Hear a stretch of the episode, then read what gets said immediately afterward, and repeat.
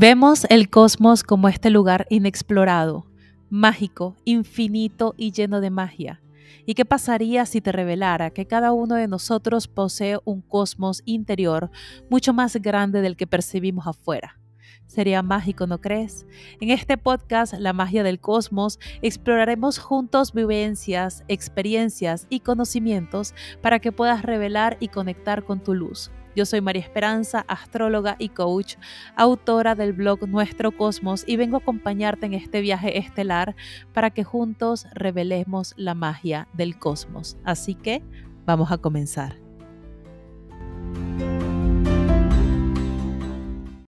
Muy buenos días y bienvenidos a otro episodio de este podcast La magia del cosmos. Para los que no me conocen, mi nombre es María Esperanza, yo soy la astróloga y coach de este podcast, de este espacio y Literalmente nos vemos la gran mayoría de los jueves con un nuevo episodio acerca de espiritualidad, crecimiento personal. Así que bueno, vamos a comenzar de una vez. Recuerda antes de que me puedes seguir en mis redes sociales como Nuestro Cosmos, tanto en Instagram como en TikTok como en YouTube, para conocer un poquito más acerca de temas de astrología, igual crecimiento personal y desarrollo a nivel espiritual. Y el día de hoy les tengo un tema que para mí es extremadamente importante, lo veo en mis consultas, lo he visto en mi vida, lo he visto a lo largo inclusive de mi propio desarrollo como persona y mi propio crecimiento, que son los patrones familiares.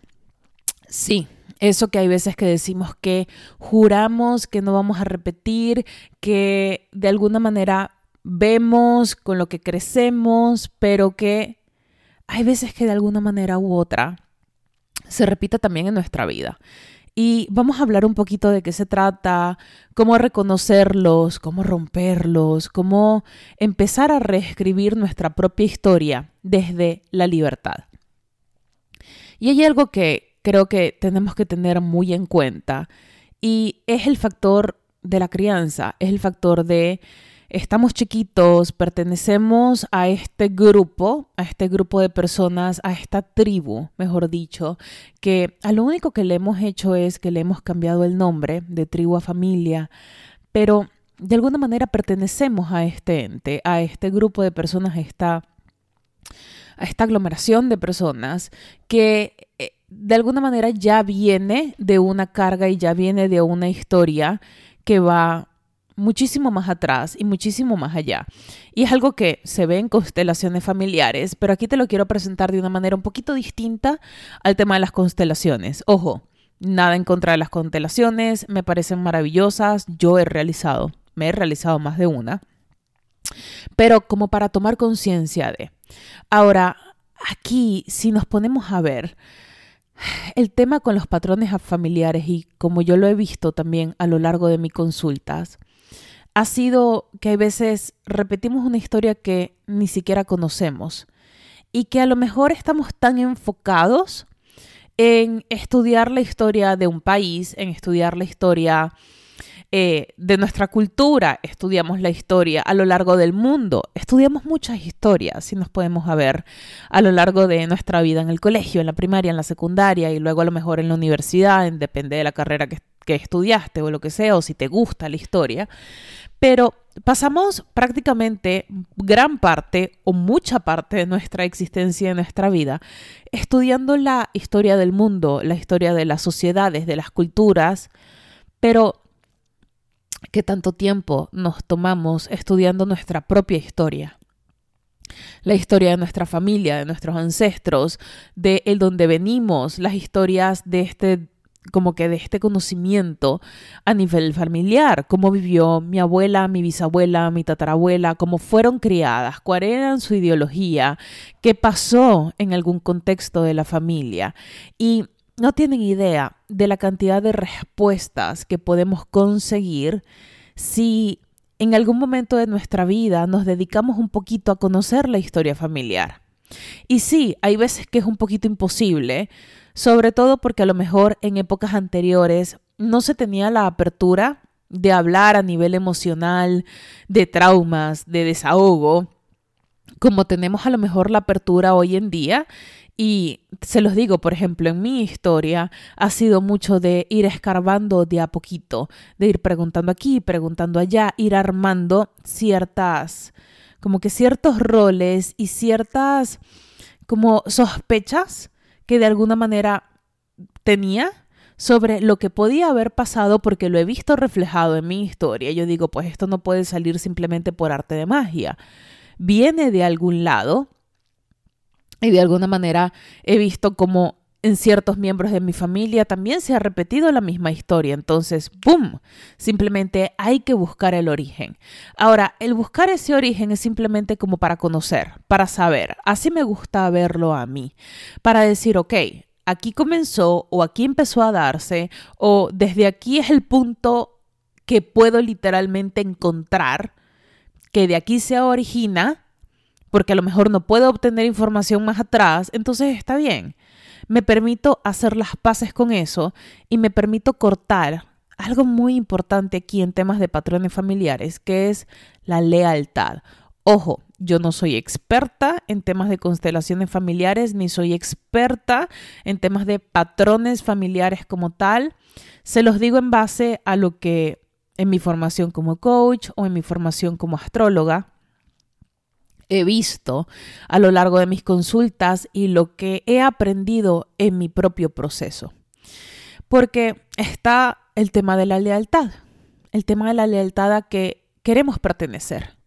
Y el ser humano quiere pertenecer. No somos entes aislados. No somos entes que decimos, no, yo me revelo por completo porque así lo decidí, punto.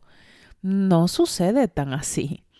Hay una lealtad inconsciente, porque pienso yo que sucede de una manera muy inconsciente, al querer pertenecer, al querer ser agradable, al querer ser reconocido, validado, aceptado, por este entorno, por este círculo de personas que inclusive pueden estar físicamente o no, porque no dejamos de tener lealtad a ese familiar aunque haya fallecido, inclusive aunque ni siquiera lo hubiésemos conocido a través de las historias que se narran, eh, podemos inclusive tener lealtad hacia esa persona. y les digo un ejemplo. La mamá de mi abuelo materno, el abuelo que yo siempre les hablo aquí en este podcast, eh, a lo largo de la historia de mi familia, esa mujer marcó cómo se iba a desarrollar la dinámica familiar. Y de hecho, mi nombre fue puesto en honor a ella.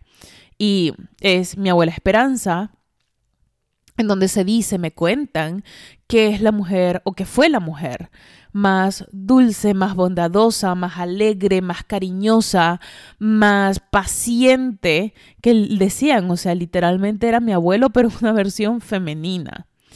Y cuando a mí me nombran eh, en honor a ella, de alguna manera yo siempre he sentido una lealtad hacia esa abuela que yo nunca conocí, nunca conocí porque ella fallece cuando mi mamá tenía 15 años, pero yo decía, si mi nombre es igual que el de ella, y si la persona que de alguna manera crea toda esta dinámica familiar en torno a mi abuelo es ella, porque yo no me parezco tanto a ella. Y puede ser como ilógico, ¿no? Pues eran dos personas completamente, o son dos personas completamente distintas, sí. Si lo llevamos a lo racional, sí, pero en un contexto emocional y en un contexto familiar, Parte de mí siempre se ha querido parecer a ella, parte de mí siempre ha querido ser como ella, eh, parte de mí siempre ha querido honrar ese nombre al que a mi persona fue dado en honor a ella. Entonces, para mí ha sido muy difícil el sentir que yo no podía honrar eso, que no podía honrar mi nombre. Y de hecho, es muy raro que alguien a mí me llame solamente Esperanza o que me llamen por completo María Esperanza. Normalmente es solo Mari, o en mi familia me llaman Tata, o eh, cuando alguien se quiera referir conmigo es María, pero el Esperanza es muy raro que alguien lo utilice conmigo y cuando me llaman así me choca, o sea, lo me me causa como que un volteo, ¿no? O sea, me causa una reacción interna. Y es justamente dado hacia eso, al eh, sentir que de alguna manera el honrarla a ella, para mí ha sido muy difícil porque mis características de personalidad son completamente opuestas a la persona que ellas describen. Que ojo, como les repito, nunca la conocí, pero siempre he vivido bajo su presencia y siento que siempre he vivido bajo ese honor ante lo que quiero rendir. Porque no, o sea, yo soy una persona extremadamente impaciente, tengo unos altos y bajos emocionales bastante determinantes, no necesariamente soy positiva todo el tiempo, entonces eh, ha sido una cuestión bastante interesante a lo largo de mi personalidad y a lo largo del desarrollo de mi persona. Por eso es que pienso que tenemos que tener mucho cuidado a la hora de nombrar a nuestra descendencia en honor a un familiar o a otra persona, y eso es algo que se hacía mucho anteriormente, porque no sabemos qué lealtad estamos allí desencadenando, estamos estructurando, estamos dando, y que la otra persona tenga que vivir bajo justamente esa propia, esa lealtad prácticamente impuesta. Entonces, ojo con eso. Ahora, otra cosa importante aquí, si nos damos cuenta a nivel de la lealtad y de las creencias familiares, es que nos vamos moldeando alrededor de estas creencias. Y ojo, estas creencias pueden ser retadas, estas creencias pueden ser disueltas, estas creencias pueden ser vistas y al ser vistas y al ser retadas, podemos cambiarlas, podemos modificarlas. Pero ¿qué pasa con aquellas creencias que están en el inconsciente, que no hemos visto, que actúan por literalmente en piloto automático y que van dirigiendo nuestra vida y no nos vamos dando cuenta. Por ejemplo, lo veo mucho cuando dicto talleres de prosperidad. La primera pregunta es siempre, ¿cómo manejaba tu mamá el dinero? ¿Cómo manejaba tu papá el dinero?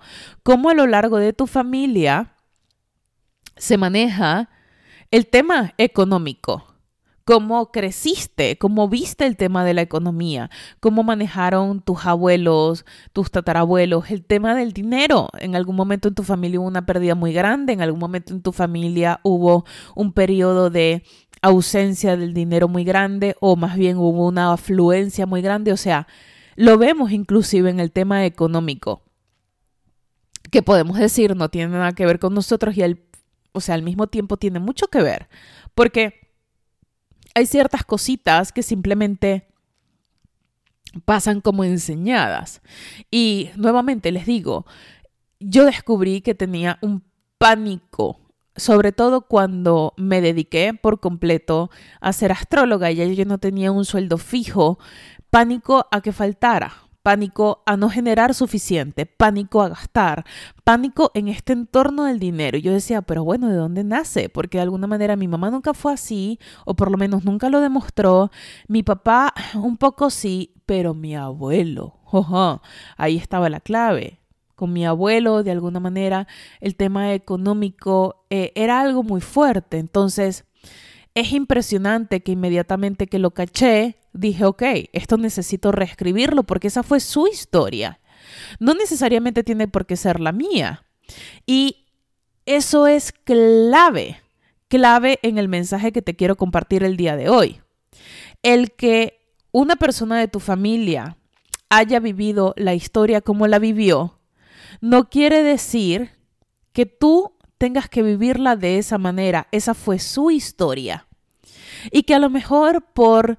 Eh, por crianza, por quererlo enseñar, por compartirlo, por verlo todo el tiempo, lo asumimos como propio, tenemos que empezar a identificar lo que es de nosotros y lo que no es de nosotros. Porque, por ejemplo, la impaciencia es mía, sí. Esa sí les digo, esa es 100% mía. Pero a lo mejor ese pánico y ese miedo al tema económico yo me di cuenta de que no era mío. Me di cuenta de que era una persona a nivel de mi familia que amo con todo mi corazón, pero eso no significa que yo tenga que cargar con él o cargar con ese miedo para poder ser reconocida y poder ser amada por él. Porque esa es otra cosita, aunque a lo mejor ese choque en nuestra historia ese, como que ese detalle, esa característica, ese miedo, esa creencia sea prácticamente en este momento compartida no significa que tenemos que cargarla todo el tiempo como para pertenecer al círculo, como para pertenecer a este ente familiar, para pertenecer al cariño de mamá, al cariño de papá, al cariño de los abuelos, tíos, hermanos, todas estas personas que involucran el círculo familiar. Ojo, en este momento estamos hablando es sobre todo de patrones familiares. Tenemos que darnos el permiso, porque eso es un permiso que nos tenemos que dar de poder empezar a construir nuestra historia en plena libertad. Porque eso es algo que decimos mucho. El libre albedrío no es que yo estoy libre de mi destino, es que yo creo el destino como a mí me da la gana, es que yo puedo escoger si sí o no, es que yo tomo una serie de decisiones y en teoría sí. Pero ¿qué pasa con nuestro inconsciente? ¿Qué pasa cuando nuestro inconsciente dice, ah, ah, yo aquí necesito pertenecer para poder ser, para poder sentirme querida, aceptada, valorada en este ente familiar y no me estoy dando cuenta? No me estoy dando cuenta de que esas decisiones no están siendo tan libres como yo creo. No están siendo tan, eh, tan con libre albedrío o tan mías como yo pienso que son mías. Y resulta que están siendo para seguir un orden y para poder seguir perteneciendo al grupo. Que ojo, el grupo no tiene la culpa, simplemente han sido una serie de lealtades que se han ido heredando y que se han ido pasando de generación en generación. Y poco a poco cada una de las generaciones ha tratado de hacerlo mejor. Tú, estoy segura de que has tratado de hacerlo mejor que tu mamá y tu papá, tu mamá y tu papá han tratado de hacerlo mejor que sus papás, sus papás han tratado de hacerlo mejor que sus papás y así vamos. Cada generación ha tratado en la medida de lo posible, en lo que su nivel de conciencia les ha permitido, el poder hacerlo un poquito mejor. Hay veces que lo han logrado, hay veces que no lo han logrado. Porque aquí no se trata, ojo, este episodio no se trata de repartir culpas, de decir, es que por tu culpa yo tengo este miedo. No, no, ya va. Cada uno también ha asumido y ha sido prácticamente partícipe de estas dinámicas familiares que se han ido heredando. Sin embargo, estamos en un punto, pienso yo, en nuestro nivel de conciencia, a nivel de nuestra humanidad, en donde tenemos acceso a una información un poquito más abierta, un poquito distinta, eh, un poquito más clara, en donde nos permite decir, wow, hay algo que se llama un patrón familiar, hay algo que se llama una creencia familiar o una creencia limitante o algo que yo tengo la capacidad de retar. Y a través de eso puedo acceder a otro nivel de conciencia. A través de eso, a través de esa información, puedo empezar a reescribir mi historia y a escribirla con una tinta diferente. Y a lo mejor es con una tinta diferente en el mismo libro de la, de la familia, pero es empezar a poco a poco ir retando estas creencias para hacerlo distinto. Y para eso tenemos que analizar completamente cuáles eran las creencias de mami, cómo nos afectaron a nosotros, cuáles eran las creencias de papá y cómo nos afectaron.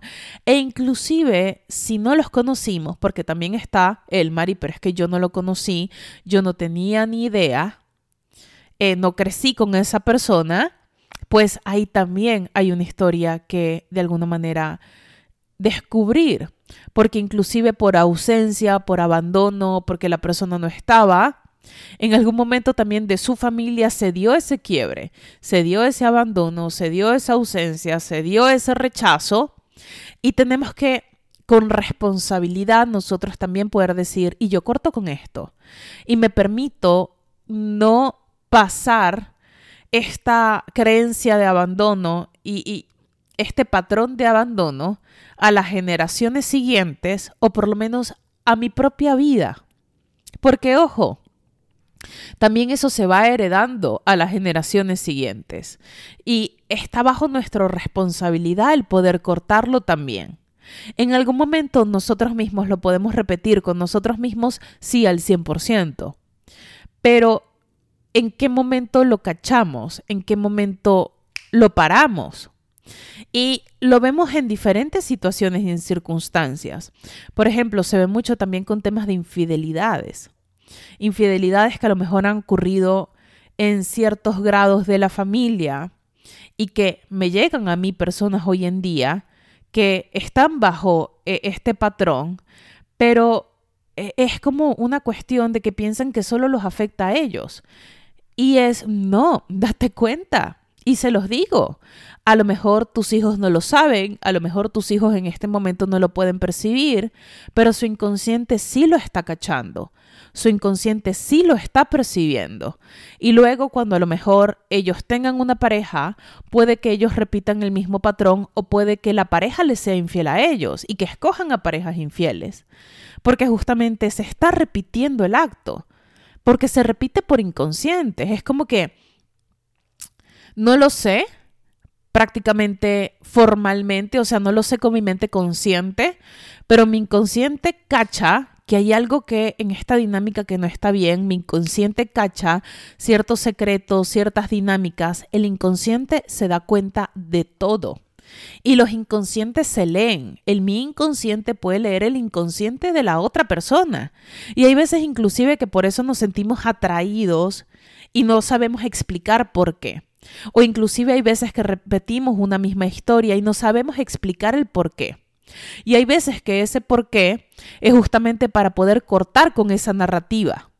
Y a veces nos enfocamos en decir, no, es que yo no quiero repetir la historia de mi mamá, no quiero repetir la historia de mi papá, la sé, la conozco, la he aprendido y doy todo por no repetirla.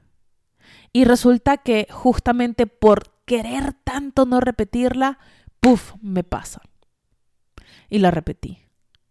Sin querer, porque justamente quería todo de lo opuesto.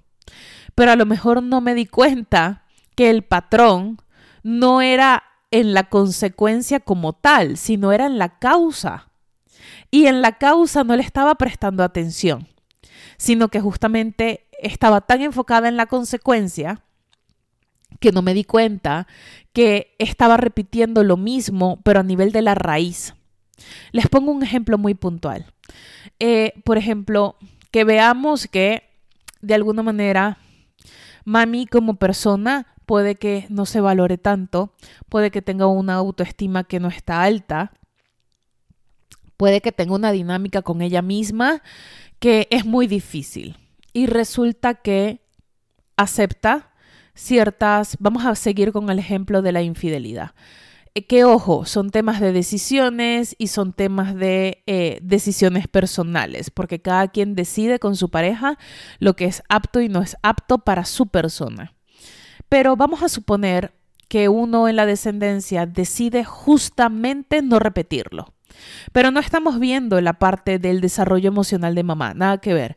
Estamos simplemente enfocados en la infidelidad. Y yo digo, yo juro y me perjuro que yo nunca voy a estar con una persona infiel, que yo nunca voy a ser infiel, que yo no quiero eso para mi vida, yo no quiero eso para mis hijos, yo no quiero volver a repetirlo y dale, que dale, que dale, que dale, que dale. Y resulta que a lo mejor escojo una pareja y el patrón no era la infidelidad, sino que el patrón era justamente el no quererme a mí misma porque a lo mejor yo aprendí que el ser mujer o en esta dinámica mamá-hija, yo no podía valorarme porque yo veía como mami no se valoraba. Ojo, este es un ejemplo, un ejemplo que eh, es algo que se puede ver muy general. Pero puede que yo haya visto eso, que oye, que mami no se valoraba, que mami no se quería y parte de mí aprendió eso parte de mí a lo mejor dijo, hay ciertas partecitas en mí que yo no acepto, hay ciertas partecitas en mí que yo no mm, no termino de amar de mí misma y lo estaba viendo a través del rechazo, lo estaba viendo a través del abandono de mi familia como tal. Y resulta que justamente por no querer no querer escoger una persona que me fuese infiel y traté y traté y traté, pero puff, así la escogí y no lo podía controlar porque justamente me estaba enfocando en la causa. o sea, me estaba enfocando en la consecuencia. No me enfoqué en la raíz, que la raíz justamente era el patrón de desvalorización o el patrón de rechazo. Y entonces justamente repetí el patrón porque el patrón inicial ya estaba. Entonces, en estas dinámicas de patrones familiares es algo, es un tema muy complejo, muy amplio, es un tema que se tiene que estudiar con mucho cuidado, pero si se pueden ver, habla mucho de las dinámicas que tenemos con nuestro propio entorno. De hecho, en, una, en un taller que estaba dando el día de ayer, estábamos hablando justamente de las creencias limitantes y de dónde se originan. Y justamente una de las participantes no sabía el origen, no sabía el origen de por qué ella siempre se sentía un poco insuficiente, se sentía siempre que no era suficiente o se sentía rechazada por los demás. Y la pregunta fue muy fácil, vamos a descubrir ese origen. En algún momento mami o papi te rechazaban o mami o papi te exigían tanto que tú sentías que no podías cumplirlo y no podías cumplir con sus expectativas. Sí, Ah, bueno, ahí está el origen. Entonces, eh, es importante tener como muy presente, ojo, no obsesionarnos con ello, pero sí tener presente cuáles han sido las dinámicas familiares en nuestra vida, cómo han sido las dinámicas familiares de nuestros papás, de nuestros abuelos, que sí, no podemos saberlo todo, pero si se ponen a ver, hay ciertas a lo mejor historias a las que no les hemos prestado tanta atención. O decimos, ah, no, sí, es que mi abuelita vivió eso. No, así es que mi abuelito vivió tal cosa. Pero que tanto nos, está, nos sigue impactando esa vivencia a nosotros. Y si nos ponemos a escarbar, si nos ponemos a ver, hay, hay, hay algo que siempre detona y desgraciadamente hay algo con lo que a lo mejor nos enseñaron o nos inculcaron justamente de ese suceso por, por simplemente por, por lealtad, por rutina, porque pues así somos. Por ejemplo, si eh, alguien en el pasado se quemó y sabe que el fuego quema, le va a enseñar a su hijo, oye, eso quema, tenle cuidado, tenle precaución. Y así su hijo a su propia descendencia, oye, eso quema, ten cuidado, ten precaución. Y así vamos. Y entonces, simplemente por default, ya simplemente sabemos que el fuego quema. Y no lo retamos, simplemente pensamos que es así. Y ojo, sí, el fuego quema. Hay ciertas creencias y hay ciertas circunstancias que sí, que más bien hay que agradecerles porque, ojo, no todo es malo. Hay a lo mejor ciertas creencias que han sido inculcadas que nos han servido mucho y que han sido de amor y que han sido de, de mucha compasión y que justamente ha sido de estas personas que conforman nuestro ente familiar, que han tratado de darlo todo por cada uno de nosotros y que han tratado de crecer y que han tratado de hacer lo mejor posible para poder romper con ciertas cosas o para poder enseñarnos algo completamente diferente, porque eso también es válido. Así como nosotros a lo mejor hemos tratado de hacerlo distinto, anteriormente también pueden que hayan tratado. Anteriormente también puede que hayan retado justamente estas creencias, que inclusive podría haber sido un poquito más difícil porque, como les digo, no se tenía acceso a toda esta información o no se tenía este, un pensamiento un poquito más abierto. Anteriormente, si tú creabas una, si tú eh, retabas una creencia familiar, pues las consecuencias eran mucho más grandes. Ahorita tenemos la capacidad de poner límites y de decir eso es tuyo, esto, eso es tuyo, eso no es mío. Te pido por favor no lo inculques, o sea, no, no me lo pases, no me lo inculques. Eh, eh, hay como una diferencia entre, entre la comunicación y lo que permitimos y lo que no permitimos hoy en día. Y pienso que hay que honrar también la parte positiva y la parte que nos inculcó nuestra familia, que tanto esfuerzo también le ha costado porque sea parte de nuestro entorno. Por ejemplo, algo en mi familia que fue pasado de generación en generación, también por esta abuelita Esperanza ha sido la compasión, ha sido el perdón, ha sido esta dulzura, esta alegría, este baile, este el disfrutar los momentos alegres. Y mi abuelo siempre me lo decía, me decía, mi hija, hay que disfrutar los momentos en donde reímos, en donde disfrutamos, en donde compartimos, porque esos momentos son el tesoro. Y es verdad.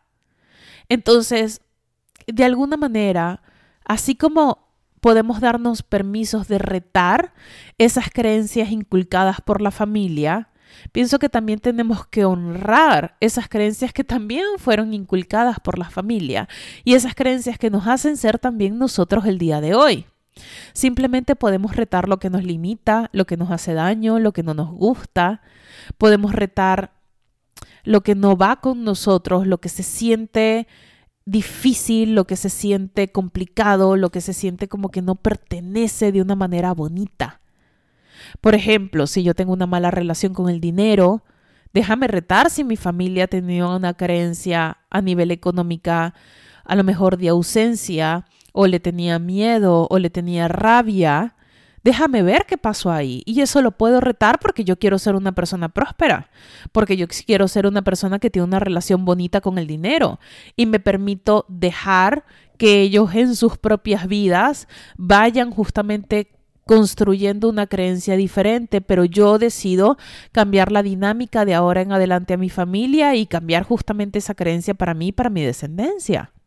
O veo que a lo mejor las relaciones en mi pareja, en de pareja a lo largo de mi familia han sido complicadas, han sido difíciles, han sido de pérdidas, han sido de infidelidades y me permito yo hacer el trabajo conmigo misma como para cambiar esa dinámica y decir, no, eso fue de ustedes, yo no tengo por qué seguir una historia de dolor, una historia de sufrimiento, una historia de abandono, una historia de infidelidad, si es que no la quiero, solamente por pertenecer y eso es de ustedes y las honro y las amo, pero no quiero que sea mía. Y para que no sea mía tengo que hacer el trabajo. Tengo que ver desde la raíz qué es lo que lleva inconscientemente a escoger a una persona que puede tener la posibilidad de tomar la decisión, porque ojo, las infidelidades son decisiones, de tomar la decisión de tal cosa, tal cosa y tal cosa, pero está en mí el poder trabajar estos pedacitos de mí que me llevan a tomar estas decisiones. Está en mí. Ojo, yo no puedo controlar lo que hace la otra persona y no el que otra persona sea infiel no significa que es mi culpa. Cero, cero, es decisión de esa otra persona. Pero lo que sí está en mí es a lo mejor haber decidido estar con una persona que me trataba bien o no me trataba bien, que me daba cariño o no me daba cariño. O sea, está en mí en mí estar con una persona que de alguna manera eh, me puede haber dado ciertas señales. Está en mí, está en mí hacer la elección. Entonces, el retarlo es también estar dispuestos a hacer el trabajo dentro de nosotros y que puede sentirse difícil y que puede sentirse injusto y que podemos decir, oye, pero ¿por qué tengo que hacerlo yo y por qué no lo hicieron los otros? porque soy yo la que tengo que eh, pagar con los platos rotos? Mira, porque de alguna manera nosotros escogemos también pertenecer a un núcleo y parte de esa historia es también parte de nuestra historia. Y no lo hacemos con rabia, simplemente lo hacemos para traer un poquito de paz y de sanar a este entorno, al entorno que a lo mejor es en el que vivimos hoy en día o al entorno con el que se vivió en algún momento o simplemente al entorno que queremos crear de ahora en adelante. Entonces, rétate, rétate a ser mejor siempre. Rétate a hacerlo diferente a como lo hacía tu familia. Rétate a escribir una historia distinta Rétate a escribir tu propia historia. Pero nada sucede si no indagamos, investigamos, sanamos, transformamos. Nada sucede simplemente por decir es que a mí eso no me va a pasar y ya. No, desgraciadamente no pasa así. Pasa a través, hay veces que de nuestro inconsciente. Pasa a través de decisiones que, como les digo, por lealtad a veces queremos vivir, pero empezamos a a retar esas lealtades y a ver que a lo mejor al hacerlo distinto no significa que nuestro círculo familiar no nos vaya a aceptar. Hay veces que puede que sí, hay veces que puede que no. Pero ya está en la historia de cada uno el ver cómo empezamos a reescribir esta historia también para tu familia en el presente o tu familia en el futuro. Y eso no deja de hacer que no pertenezcas a tu propia familia. Ojo, con distintas dinámicas y a lo mejor ya no están en contacto eh, ni físico, ni se hablan, ni nada por el estilo, pero en algún momento se perteneció y en algún momento se desarrolló una historia. Y está en nuestra responsabilidad el poder sanar nuestra partecita de la historia y el poder devolver esas partecitas que nos llevamos a nosotros, que no son de nosotras y de, nosotros y decir, te la devuelvo. Es tuya. Gracias, porque a través de ella aprendí muchísimo, pero es tuya. Así que, bueno, mis amores, esa es el podcast o este es el episodio que les, quería compartir el día de hoy. Déjame como un mensaje privado en mi Instagram o como en comentario en mi último post en Instagram qué te pareció este episodio, si te sirvió de algo, si te hizo sentido y cómo has vivido tus propias lealtades familiares. Te mando un beso, cuídate mucho y nos vemos la próxima semana en un nuevo episodio de este podcast La magia del cosmos. Que estés muy bien, un besito, adiós.